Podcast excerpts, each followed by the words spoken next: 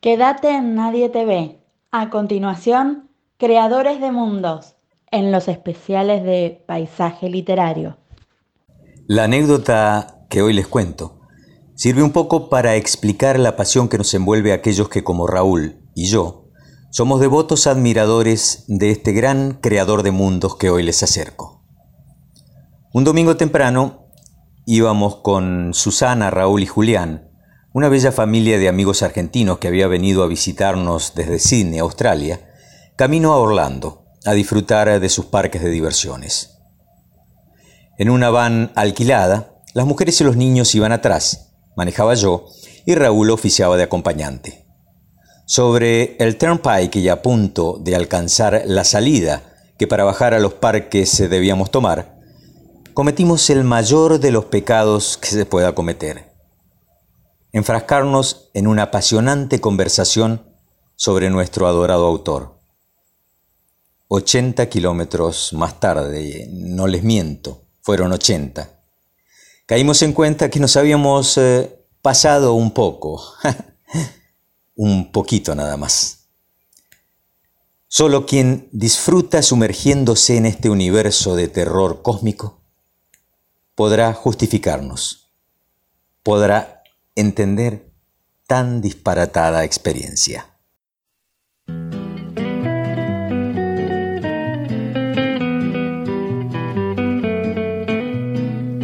El año en que cumplí ocho años fue un año extraordinario.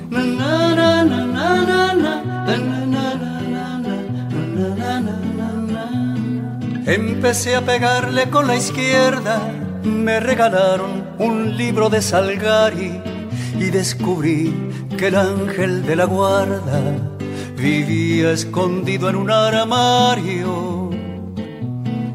Yo habría dado la vida a los ocho años por pasar la manito por el pelo del caballo, del llanero solitario.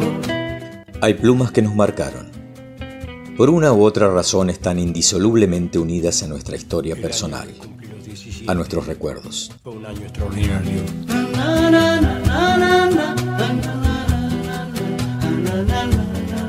Robé una foto de amor de Rita Hayworth, compré un cinto lleno de tachuelas. Y aprendí el horario de los trenes, observando el temblor de las estrellas. Yo hubiera dado la vida a los 17 por recorrer subido en una moto el perfil de la República Argentina. Con sus cuentos, poemas y novelas, esos hombres y mujeres tocados por una virtud exquisita fueron ofrendándonos escenarios atrapantes, fabulosos, inaccesibles a nuestra mundana cotidianeidad.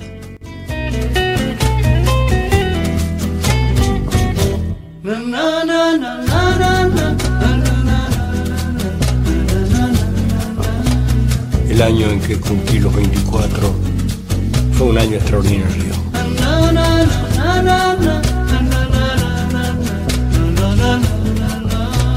Sobre la espalda interminable de la mujer más desnuda de la tierra, escribí una canción que presenté al Festival Nacional de la Tristeza. Yo hubiera dado la vida a los 24 por cantar una canción de amor con la fuerza del avión de Casablanca. A sus letras mágicas les debemos los sueños más hermosos, pero también nuestras más pavorosas pesadillas. Son el combustible de la imaginación esa llama que mantiene nuestros miedos y anhelos encendidos. Rita Hayworth en la foto ya no baila. El cinto con tachuelos se ha perdido. Y en el Museo de Cera de París está el caballo del llanero solitario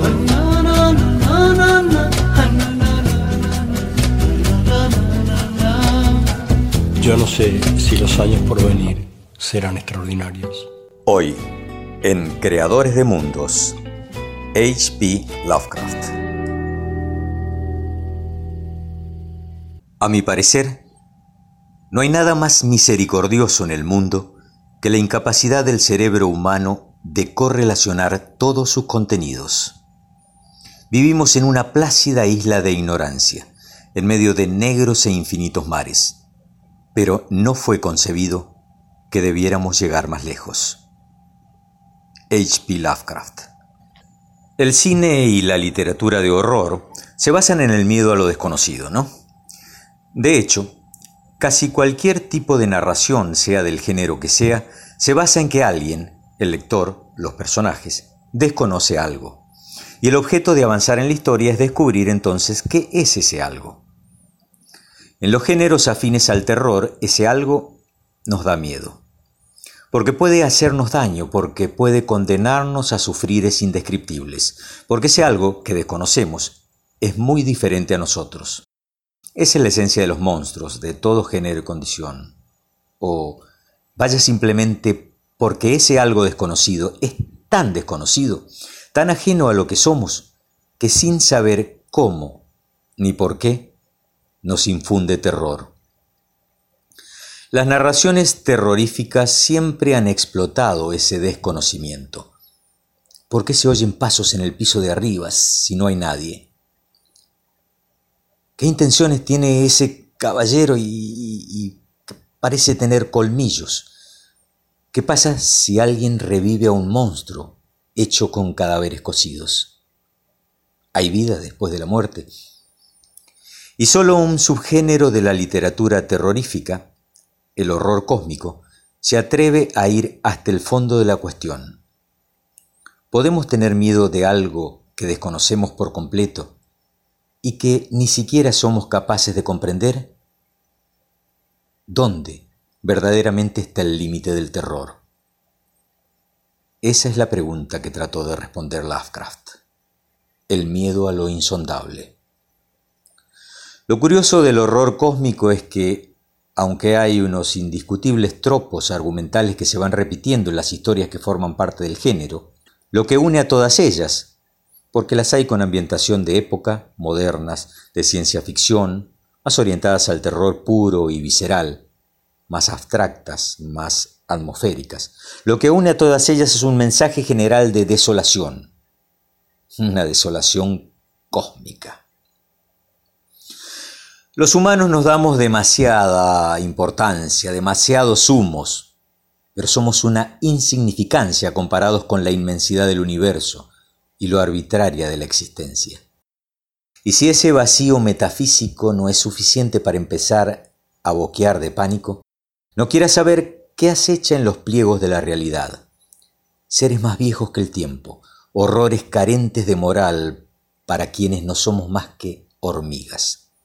Ellos tienen una lupa y hace un día soleado. Nos vamos entendiendo, ¿no?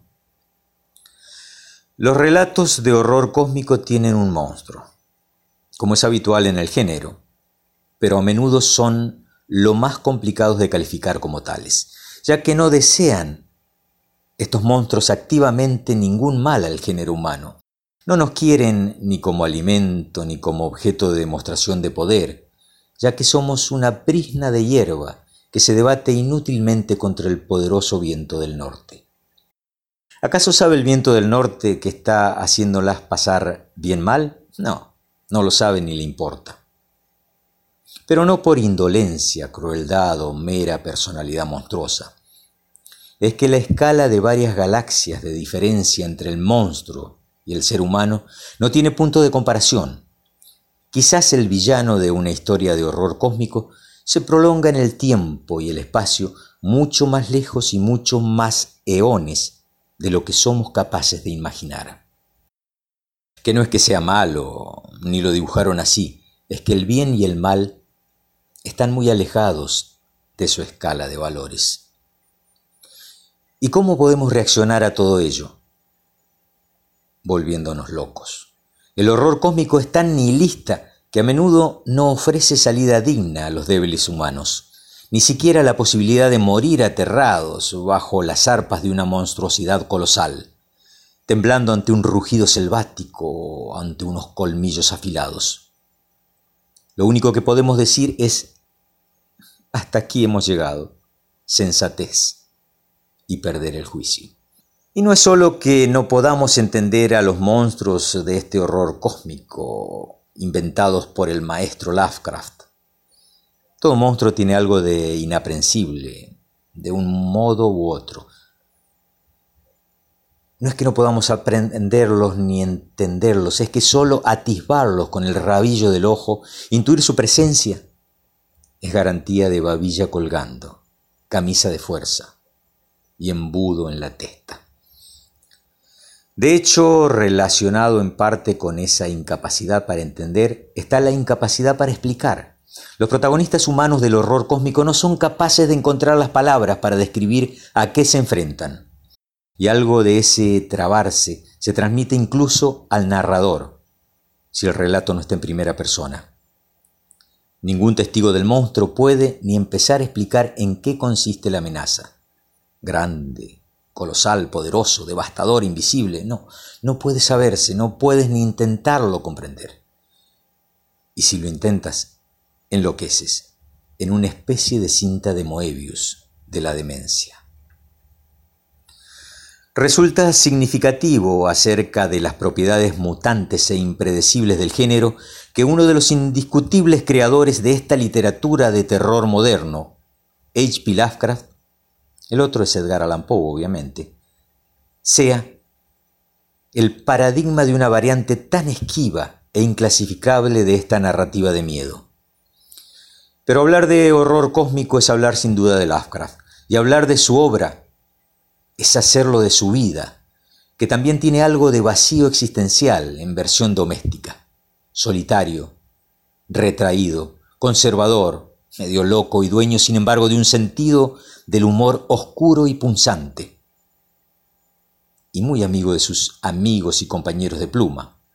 Por eso resulta tan fascinante leer sobre la biografía de Lovecraft, tan interesante como su propia obra. Lovecraft lo sabía. El horror está allá afuera. Por John Tones.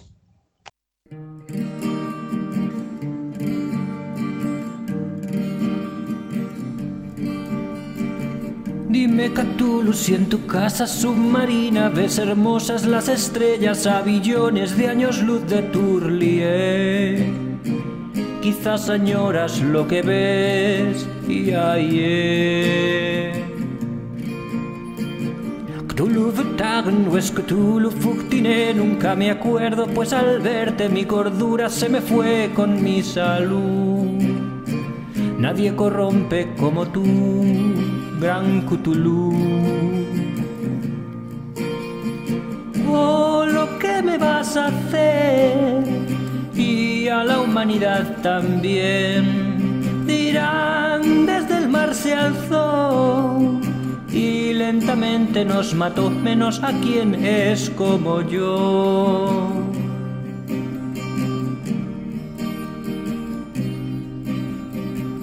Oye Cthulhu, he estudiado tus plegarias, el Necronomicon me da unas pesadillas sin igual. Veo morir la realidad, me va a molar. Arrasarás cuando lo digan las estrellas y te comerás primero a los sectarios como yo, va a ser genial. Quiero estar tan cerca de ti no hay miedo en mí. Oh, lo que me vas a hacer y a la humanidad también. Dirán, desde el mar se alzó y lentamente nos mató, menos a quien es como yo.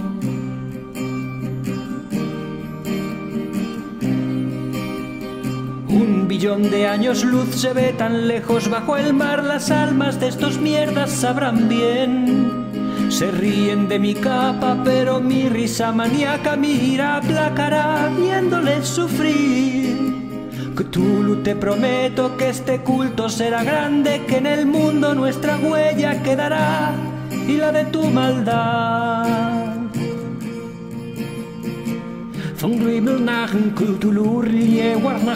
Joder que lenguas no hay garganta que lo pueda pronunciar. Pero lo volveré a intentar. Mi alma empezó a burbujear. Va a ser un día nuclear. Cthulhu Kalai. Oh, lo que me vas a hacer a la humanidad también. Dirán, desde el mar se alzó y lentamente nos mató, menos a quienes como yo. Ve y mata a todos menos yo.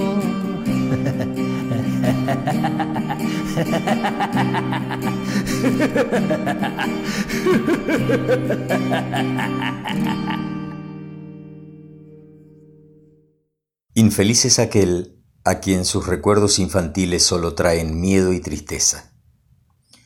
Desgraciado aquel que vuelve la mirada hacia horas solitarias en vastos y lúgubres recintos decortinados y alucinantes hileras de antiguos volúmenes, o hacia pavorosas vigilias a la sombra de árboles descomunales y grotescos, cargados de enredaderas que agitan silenciosamente en las alturas sus ramas retorcidas. Tal es lo que los dioses me destinaron, a mí, el aturdido, el frustrado, el estéril, el arruinado. Sin embargo, me siento extrañamente satisfecho y me aferro con desesperación a esos recuerdos marchitos cada vez que mi mente amenaza con ir más allá, hacia el otro. No sé dónde nací, salvo que el castillo era infinitamente horrible lleno de pasadizos oscuros, con altos cielos rasos donde la mirada solo hallaba telarañas y sombras. Las piedras de los agrietados corredores estaban siempre odiosamente húmedas, y por doquier se percibía un olor maldito, como de pilas de cadáveres de generaciones muertas. Jamás había luz, por lo que solía encender velas y quedarme mirándolas fijamente en busca de alivio. Tampoco afuera brillaba el sol, ya que esas terribles arboledas se elevaban por encima de la torre más alta. Una sola. Una torre negra sobrepasaba el ramaje y salía al cielo abierto y desconocido, pero estaba casi en ruinas, y solo se podía ascender a ella por un escarpado muro poco menos que imposible de escalar. Debo haber vivido años en ese lugar pero me fue imposible medir el tiempo. Seres vivos debieron haber atendido a mis necesidades. Sin embargo, no puedo rememorar a persona alguna, excepto yo mismo, ni ninguna cosa viviente salvo ratas, murciélagos y arañas, silenciosos todos. Supongo que quien quiera que me haya cuidado debió haber sido asombrosamente viejo puesto que mi primera representación mental de una persona viva fue la de algo semejante a mí, pero retorcido, marchito y deteriorado como el castillo mismo. Para mí no tenían nada de grotesco los huesos y los esqueletos esparcidos por las criptas de piedra cavadas en las profundidades de los cimientos. En mi fantasía asociaba estas cosas con los hechos cotidianos, y los hallaba más reales que las figuras en colores de seres vivos que veía en muchos libros mohosos. En esos libros aprendí todo lo que sé. Maestro alguno me urgió, me guió y, y no recuerdo haber escuchado en todos esos años voces humanas, ni siquiera la mía, ya que si bien había leído acerca de la palabra hablada, nunca se me ocurrió hablar en voz alta. Mi aspecto era asimismo una cuestión ajena a mi mente, ya que no había espejos en el castillo, y me limitaba, por instinto, a verme como una figura semejante a aquellas juveniles que veía dibujadas o pintadas en los libros. Tenía conciencia de la juventud, pero solo a causa de lo poco que recordaba. Afuera, Tendido en el pútidro foso, bajo los árboles tenebrosos y mudos, solía pasarme horas enteras soñando lo que había leído en los libros. Añoraba verme entre gentes alegres, en el mundo soleado, allende de la floresta interminable. Una vez, recuerdo, traté de escalar y escapar al bosque, pero a medida que me alejaba del castillo las sombras, las sombras se hacían más densas y el aire más impregnado de crecientes temores, de modo que eché a correr frenéticamente por el camino andado, no fuera a extraviarme en un laberinto de lúgubre silencio. Y así, a través de crepúsculos sin fin, soñaba y esperaba, aun cuando no supiera qué. Hasta que en mi negra soledad el deseo de luz se hizo tan frenético que ya no pude permanecer inactivo y mis manos suplicantes se elevaron hacia esa única torre. Esa torre en ruinas que por encima de la arboleda se hundía en el cielo exterior e ignoto. Y por fin, un día, resolví escalar la torre, aunque me cayera, ya que mejor era vislumbrar un instante el cielo abierto y parecer que vivir sin haber contemplado jamás el día. A la húmeda luz crepuscular subí los vetustos peldaños de piedra hasta llegar al nivel donde se interrumpían, y de allí en adelante trepando por pequeñas entrantes donde apenas cabía un pie, seguí mi peligroso ascenso. Horrendo y pavoroso era aquel cilindro rocoso, inerte y sin peldaños, negro, ruinoso, y solitario siniestro con su mundo lleno de un aleteo de espantados murciélagos. Pero más horrenda era aún la lentitud de mi avance, ya que por más que trepase, las tinieblas que me envolvían no se disipaban y un frío nuevo, como de moho venerable y embrujado, me invadió. Tiritando de frío me preguntaba por qué no llegaba al fin la claridad y, de haberme atrevido, habría mirado hacia abajo. Se me antojó que la noche había caído de pronto sobre mí y en vano tanteé con la mano libre en busca del antepecho de alguna ventana por la cual espiar hacia afuera y arriba y calcular a qué altura me encontraba. Pero nada, nada había. De pronto, al cabo de una interminable y espantosa ascensión a ciegas por aquel precipicio cóncavo y desesperado, sentí que la cabeza tocaba algo sólido. Supe entonces que debía haber ganado la terraza o cuando menos alguna clase de piso. Alcé la mano libre y en la oscuridad palpé un obstáculo, descubriendo que era de piedra inamovible. Luego vino un largo y mortal rodeo a la torre, aferrándome de cualquier soporte que su viscosa pared pudiese ofrecer. No había ni un rayito de luz, hasta que finalmente mi mano, tanteando siempre, halló un punto donde la valla cedía y reanudé la marcha hacia arriba, arriba, empujando la losa o la puerta con la cabeza, con fuerza, ya que utilizaba ambos manos en mi cauteloso avance.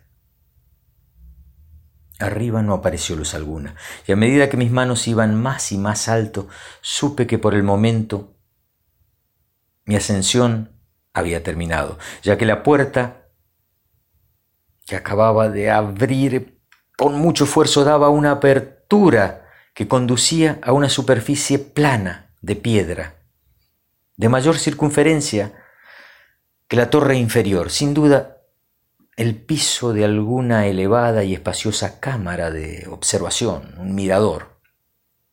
Me deslicé sigilosamente por el recinto tratando que la pesada losa no volviera a su lugar, pero fracasé en mi intento. Mientras yacía exhausto sobre aquel piso de piedra, oí el alucinante eco de su caída, pero como todo Tuve la esperanza de volver a levantarla cuando fuese necesario. Se había cerrado. Creyéndome ya a una altura prodigiosa, muy por encima de las odiadas ramas del bosque, me incorporé fatigosamente y tanteé la pared en busca de alguna ventana que me permitiera mirar, mirar por vez primera el cielo y esa luna y esas estrellas sobre las que había leído, sobre las que había soñado. Pero ambas manos me decepcionaron, ya que por todos lados Cuanto hallé fueron amplias estanterías de mármol cubiertas de aborrecibles cajas oblongas de inquietante dimensión. Más reflexionaba y más me preguntaba qué extraños secretos podía albergar aquel recinto construido a tan inmensa distancia en la punta de una torre de este castillo.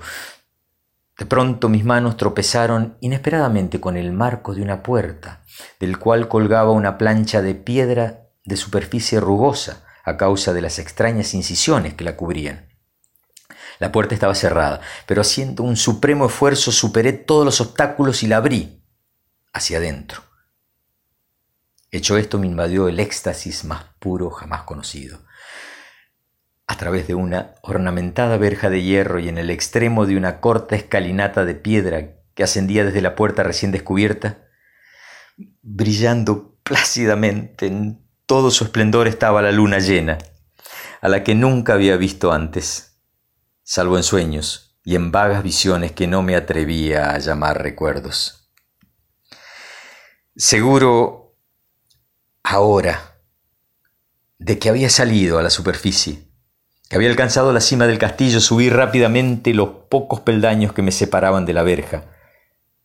Pero en eso una nube tapó la luna, haciéndome tropezar, y en la oscuridad tuve que avanzar con mayor lentitud. Estaba todavía muy oscuro cuando llegué a la verja, que hallé abierta. Tras un cuidadoso examen, pero que no quise trasponer eh, por temor a precipitarme desde la increíble altura que había alcanzado. Luego volvió a salir la luna.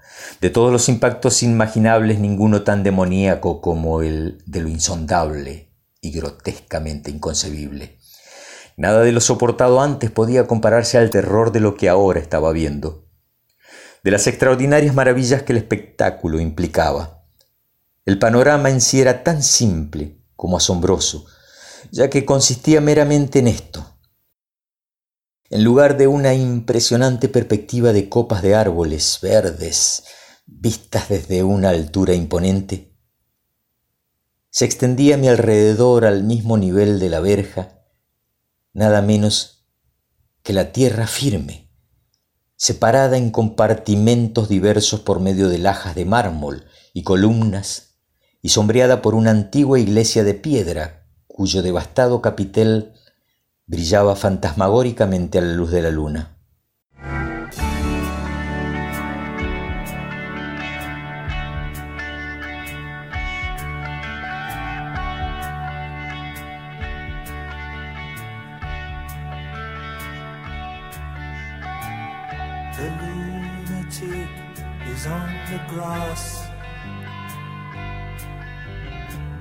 The lunatic is on the grass. Remembering games and daisy chains and laughs. Got to keep the loonies on the path.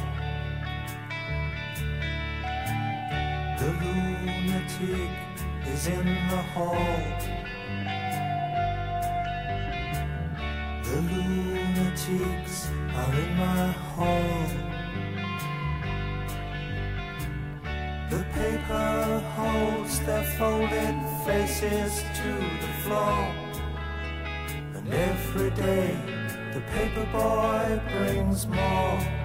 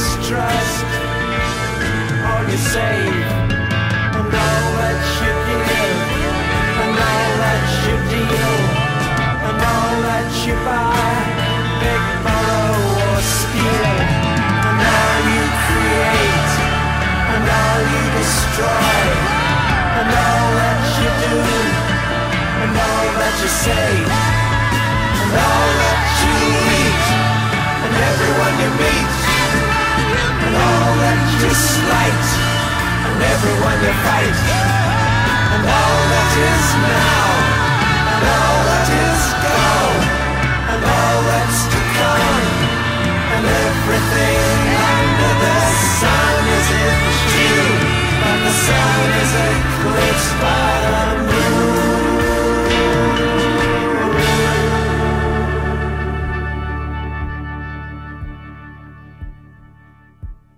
Medio inconsciente abrí la verja y avancé bamboleándome por la senda de grava blanca que se extendía en dos direcciones.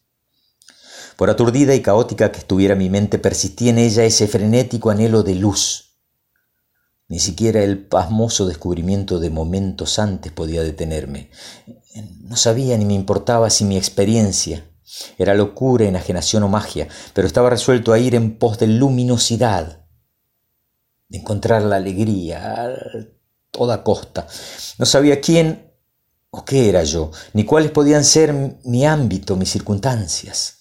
Sin embargo, a medida que proseguía mi tambaleante marcha, se insinuaba en mí una especie de tímido recuerdo, latente, que hacía mi avance no del todo fortuito, sin rumbo fijo por campo abierto, unas veces sin perder de vista el camino, otras abandonándolo para internarme en el medio de la oscuridad y lleno de curiosidad por praderas en las que sólo alguna ruina ocasional revelaba la presencia, en tiempos remotos, de una senda olvidada.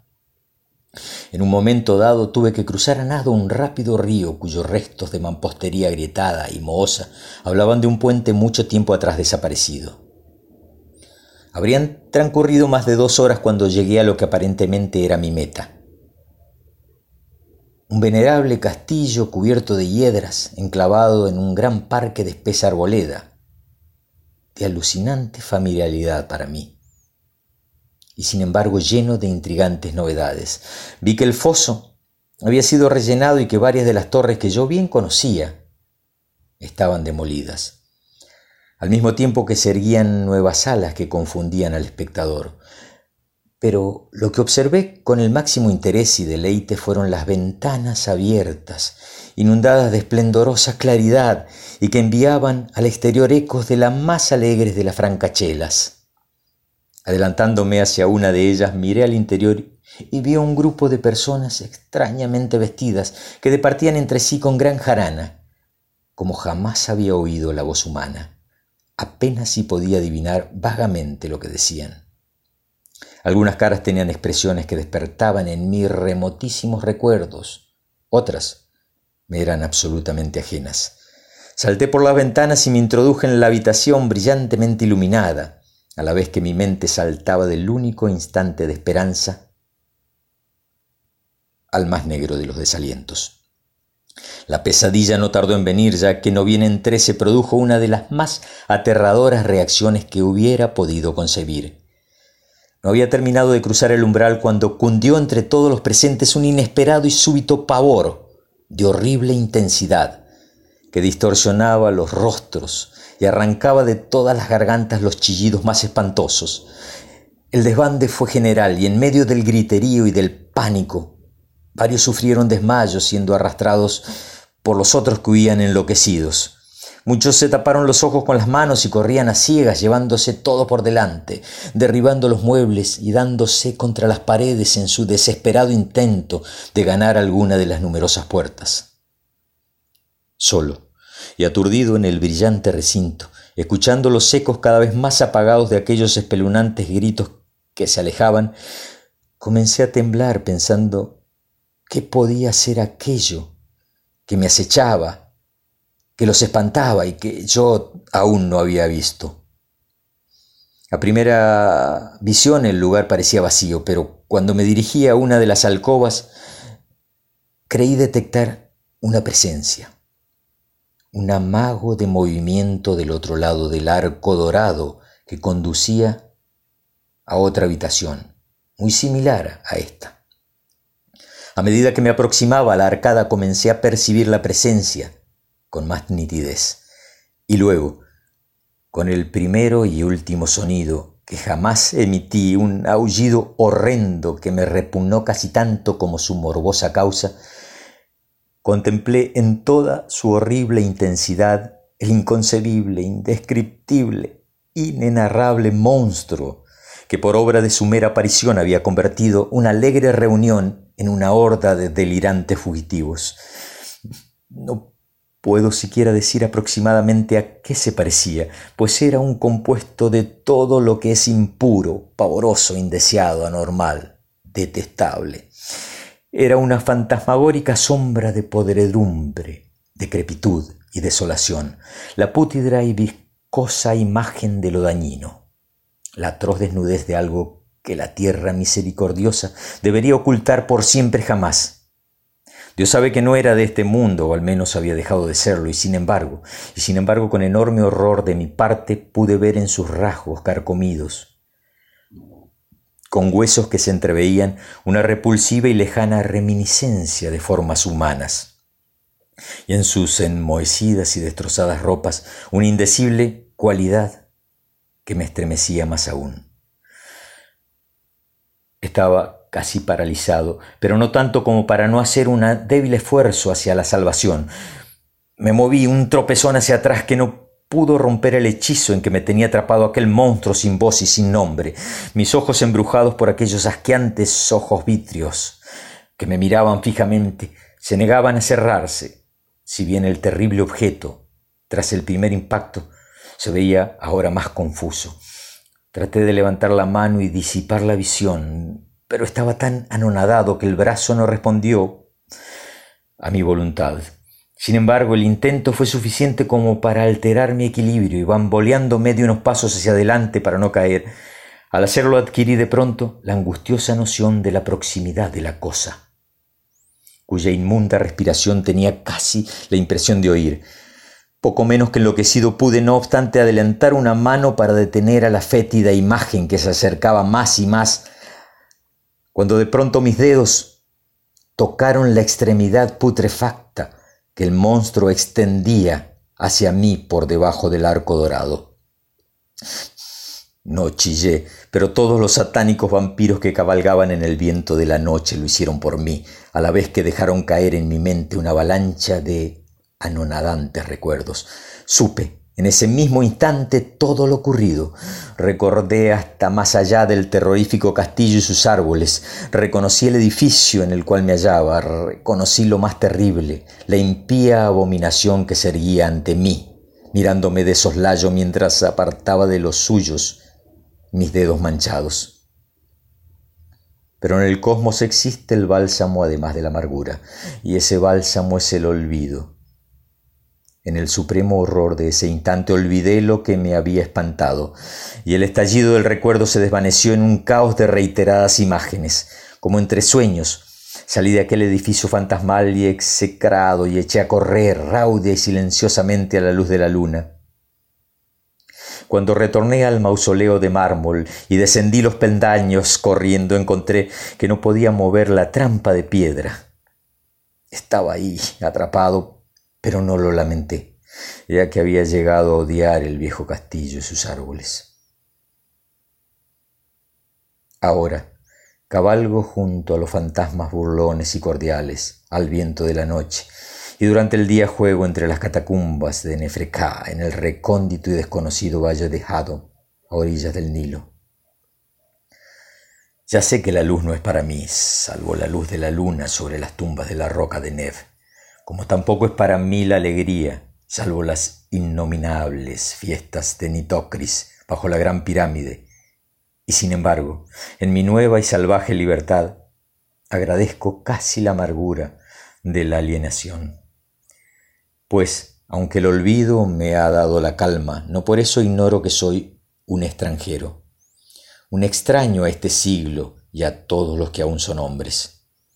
Esto es lo que supe desde que extendí mis dedos hacia esa cosa abominable tiempo atrás, esa cosa surgida en aquel gran marco dorado, desde que extendí mis dedos y toqué la fría e inexorable superficie de aquel pulido espejo.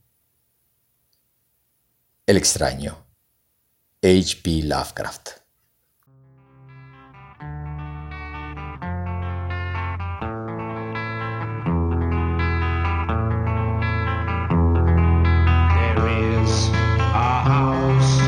in you.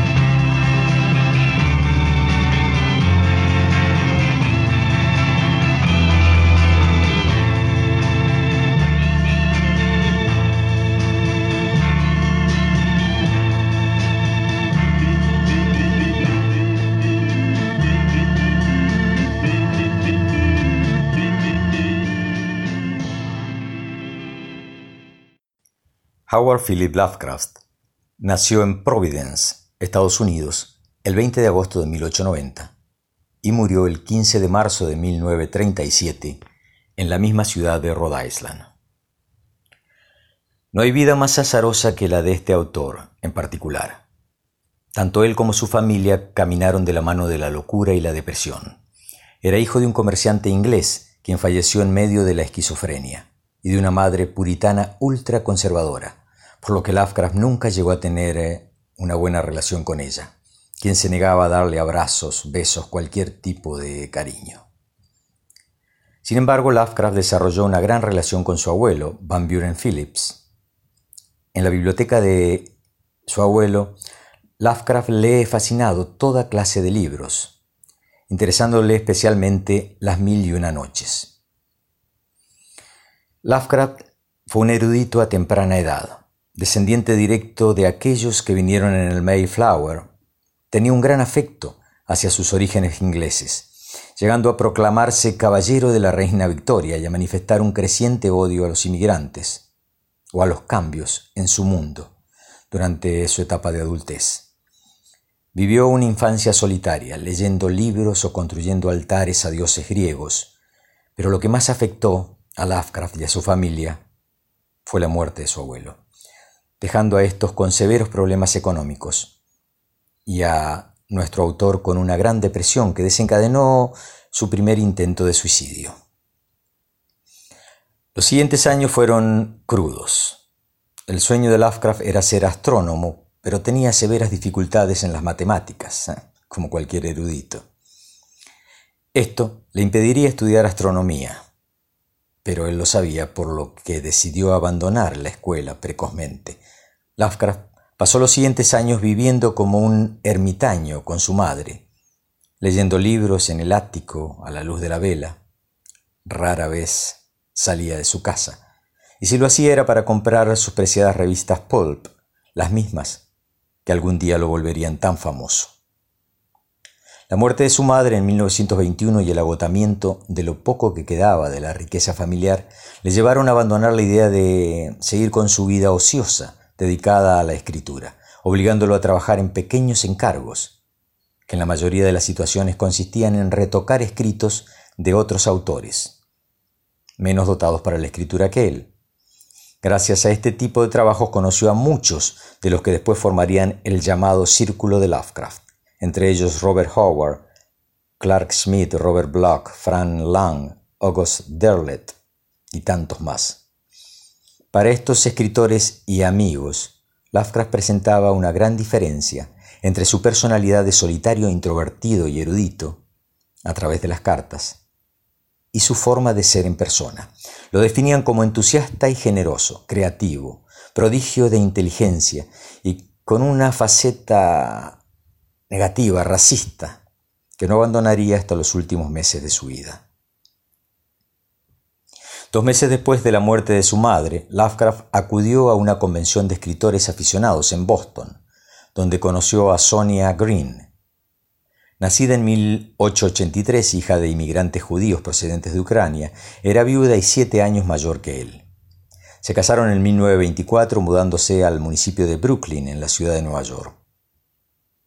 Las tías de Lovecraft, muy tradicionales, no vieron con buenos ojos esta boda, ya que Sonia era una mujer de carácter fuerte, independiente, propietaria de una tienda de sombreros y escritora aficionada. Inicialmente, Lovecraft quedó embelesado con Nueva York, pero pronto la pareja se vio inmersa en dificultades económicas. Sonia perdió su tienda, tuvo problemas de salud y Lovecraft no consiguió encontrar un trabajo digno, por lo que su esposa se mudó a Cleveland, al encontrar trabajo allí. Lovecraft se quedaría en el barrio Red Hook de Brooklyn, donde comenzaría a sentir una profunda aversión por la vida neoyorquina y por los inmigrantes en general, lo cual sirvió de mucha inspiración para su relato Él. En efecto, la desalentadora realidad sobre la imposibilidad de mantener un trabajo en un lugar cuya población mayoritariamente era inmigrante entraba en un irreconciliable conflicto con la opinión sobre sí mismo, aquella opinión de ser un privilegiado caballero anglosajón, por lo que su racismo galvanizó hasta el punto del miedo. En 1926 Sonia y Lovecraft, todavía viviendo de forma separada, acordaron un divorcio amigable, donde él alegó las grandes divergencias entre ambos y los serios problemas económicos. Debido al fracaso de su matrimonio, algunos biógrafos han especulado con la posibilidad de que Lovecraft fuera asexual, aunque Sonia dijera años más tarde de él que era un adecuado y excelente amante. En sus últimos años su naturaleza enfermiza y la desnutrición fueron minando su salud. Su anormal sensibilidad a cualquier temperatura inferior a los 20 grados se agudizó, lo cual nos recuerda el caso del doctor Muñoz en su excelente relato Aire frío, hasta el punto de que se sentía realmente enfermo a tales temperaturas. Durante el último año de su vida sus cartas estaban llenas de alusiones a sus malestares y dolencias. A fines de febrero de 1937, cuando contaba solo con 47 años, ingresó en el hospital Jane Brown Memorial de Providence. Allí murió a primeras horas de la mañana, de aquel 15 de marzo del 37, de cáncer intestinal complicado con la denominada enfermedad de Bright. Aunque actualmente este término no suele utilizarse, se refiere a una serie de enfermedades inflamatorias de los riñones, con lo que parece ser que Lovecraft tuvo una complicación de su enfermedad tumoral ocasionada por una grave insuficiencia renal que acabó provocando su fallecimiento. Recordando la inolvidable frase que puso en labios del árabe loco Abdul al-Asred, tras soñar con la enigmática ciudad sin nombre. No está muerto lo que yace eternamente, y con el paso de los extraños eones, hasta la muerte, hasta la misma muerte puede morir. Cabe destacarse en la obra de H.P. Lovecraft, la llamada de Slutru, sin duda la obra cumbre sobre la que se fundó toda la cosmogonía Lovecraftiana en las montañas de la locura, la sombra sobre Innsmouth, el horror de Dunwich. De sus relatos más cortos, debo puntualizar el extraño, el color que cayó del cielo, las ratas en las paredes y los gatos de Ulter. Textos sacados de Fandom, la wiki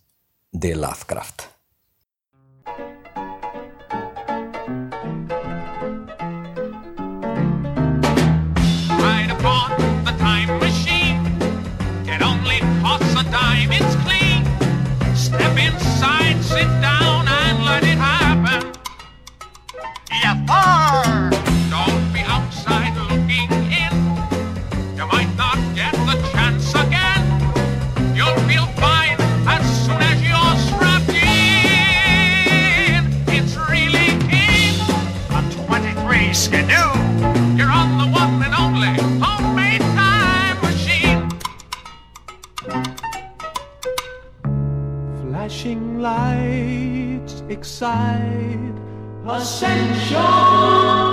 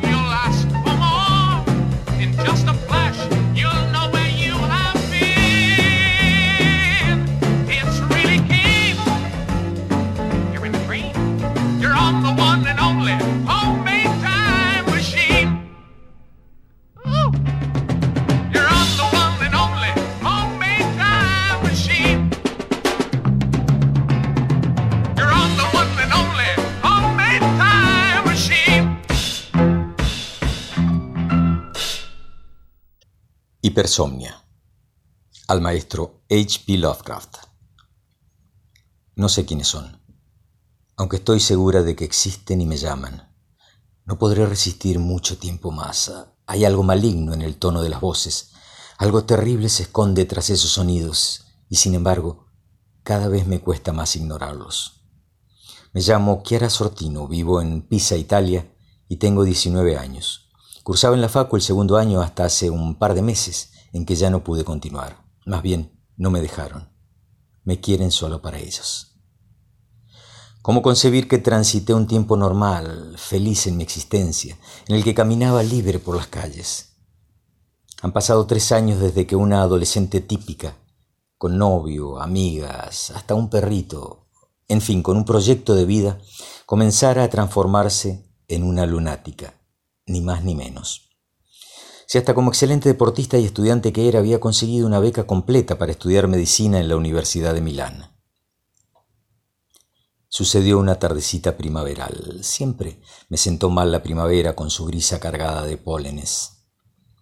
Me hallaba viendo televisión sola en mi cuarto cuando se apoderaron para siempre de mis horas de vigilia. Sentí como un chiflido que iba aumentando y terminaba en una especie de chasquido, como de que algo se hubiera abierto en mi mente. Entonces los escuché por primera vez. Son tres voces. No usan el italiano sino una lengua rarísima, desarticulada, áspera, gutural. Lo extraño es que la entiendo a la perfección.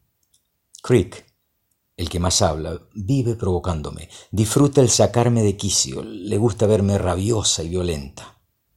Cui se comunica de vez en cuando y me corteja con palabras lascivas, busca excitarme y, lo triste es que generalmente lo consigue. En esos momentos me asalta un desbocado deseo sexual y termino acostándome con el primero que se me cruza en el camino. Por último está Penk, quien parece ser el jefe y encargado de convencerme para que me una con ellos, rumbo a su universo. Estas explosiones de furia, de desinhibición, han llevado a que mis padres me terminaran aislando, al extremo de encerrarme con llave en mi cuarto cuando estoy despierta. Y allí radica la cuestión. Ellos solo pueden comunicarse cuando me escapo de Morfeo. Mi cerebro lo sabe y ha encontrado una forma de protegerme. Me pone a dormir el mayor tiempo posible. Estos largos periodos de descanso empezaron apenas cuatro meses después del arribo de ellos. A veces se trata de una especie de ensoñación, un letargo en el cual escucho lejanas las voces de quienes me rodean. Ahora únicamente me despierto para comer o ir al baño, y en esos pocos minutos me vuelven loca, acosándome. Me preocupa el saber que estoy muy cerca de quebrarme, de darles el sí y marcharme a un mundo que imagino tenebroso y helado. Solo es cuestión de alargar la vigilia un par de horas y sucederá inexorablemente. Desearía estar demente de verdad, no ser consciente de su presencia de esta dualidad que me asfixia. Mis médicos ya le han encontrado una explicación científica. Hipersomnia severa. Una rarísima afección que acomete a uno en cien millones, dice. Ayer escuché a mamá hablando con el doctor Piccinini. No saben que a veces puedo oírlos. Le daba esperanza sobre mi futuro. Resulta que un grupo de investigadores de la Universidad de Emory, Atlanta, descubrieron una sustancia en el fluido cerebroespinal de quienes sufrimos esta dolencia y que explicaría por qué no podemos permanecer despiertos. Yo sé bien cuál es la causa que me obliga a vivir durmiendo. No, no existe otra explicación posible. Sin embargo, estos estudiosos yanquis encontraron una pequeña molécula que imita funciones farmacológicas de los medicamentos sedantes e hipnóticos que tienen como función calmar al cerebro cuando está peligrosamente excitado inhibiendo sensaciones como la irritación y el insomnio. Luego de experimentar con diversas drogas llegaron a la conclusión que el flumacenil alargaba sustancialmente los periodos de vigilia. Qué falso, qué falso que es todo esto.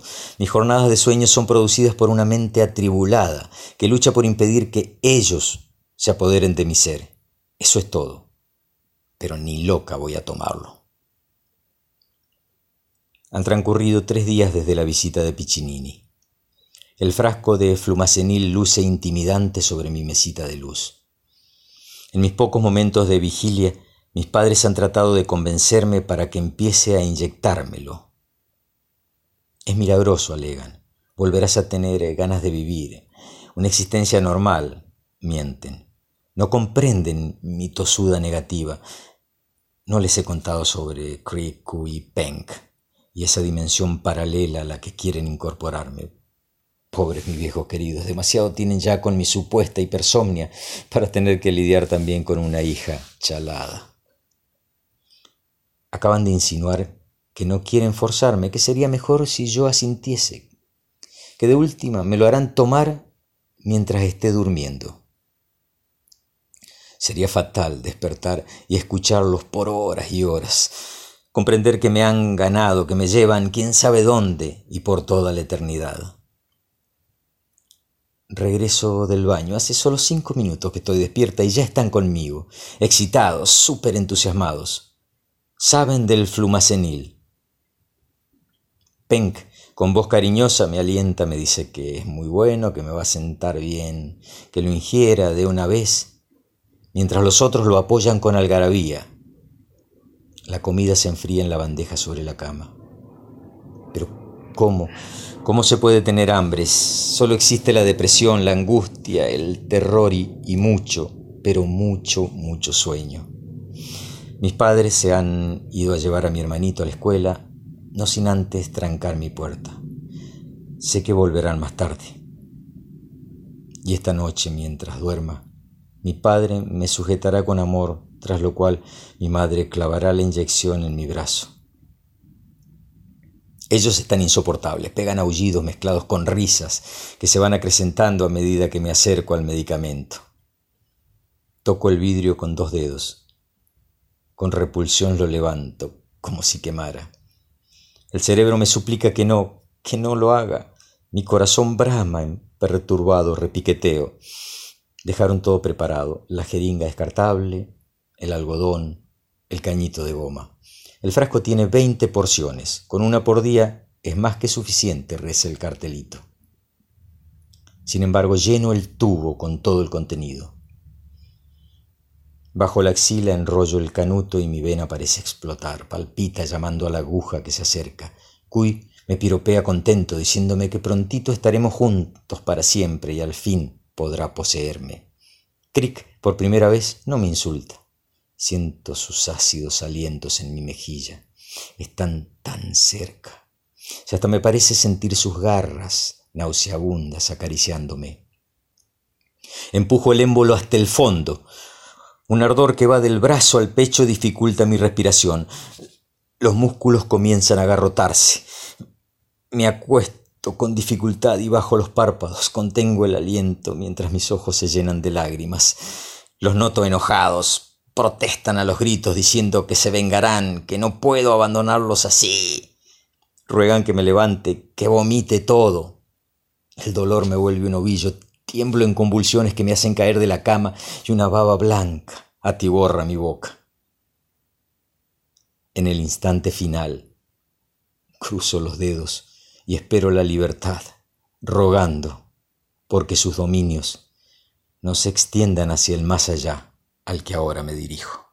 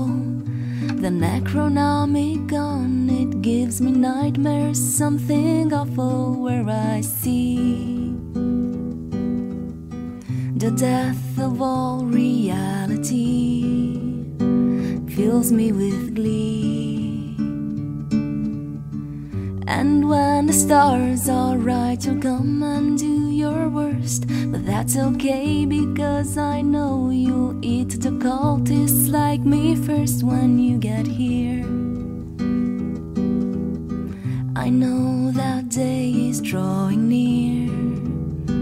I have no fear. Oh, it's what you'll do to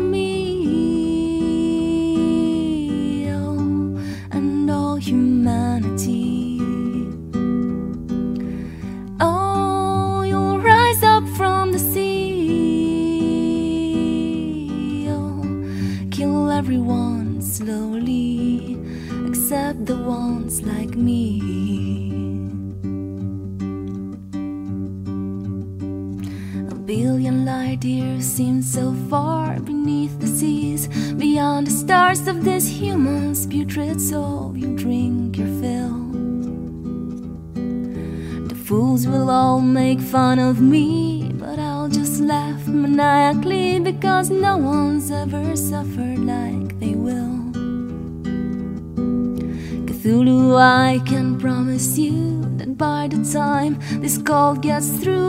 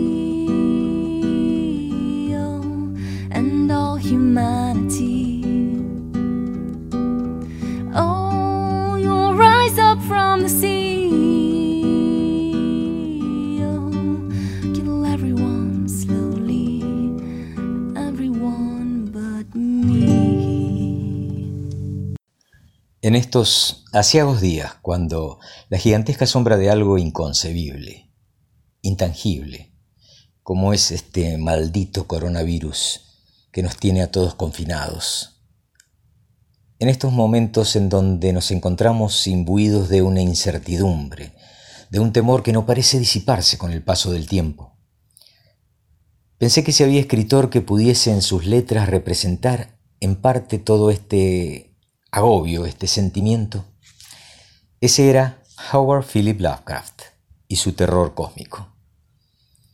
Abrazo de oso, mi gente hermosa, mi gente bella, con el estandarte del optimismo izado y la certeza que todos unidos saldremos victoriosos de esta pesadilla Lovecraftiana.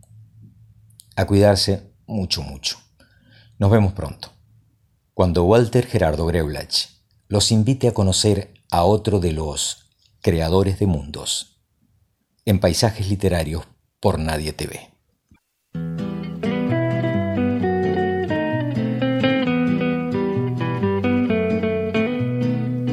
El año en que cumplí ocho años fue un año extraordinario.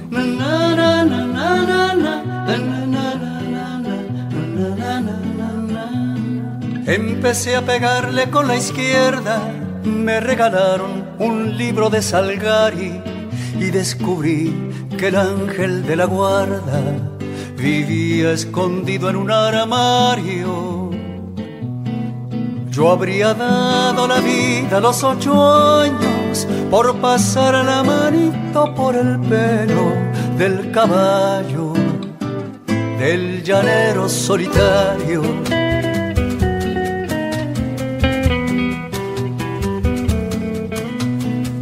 El año en que cumplí los 17 fue un año extraordinario.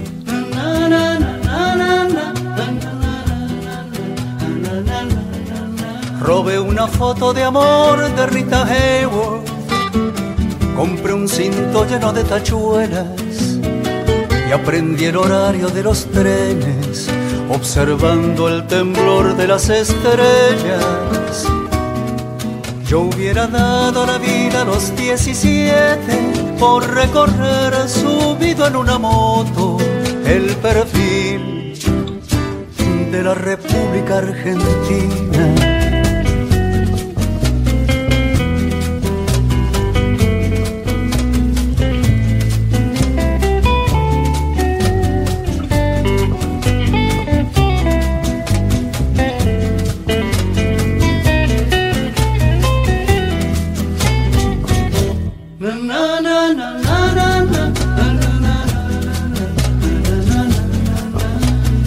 Año en que cumplí los 24 fue un año extraordinario.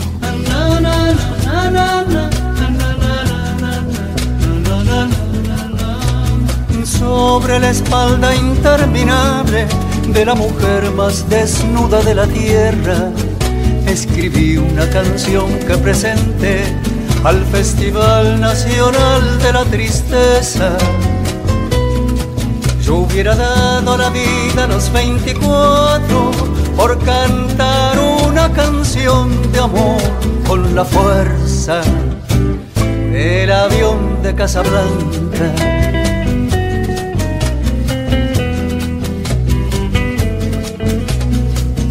Yo no sé si los años por venir serán extraordinarios.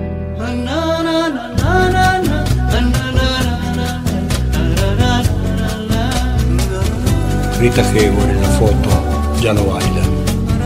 El cinto con tachuelos se ha perdido. Y en el Museo de Cera de París está el caballo del llanero solitario.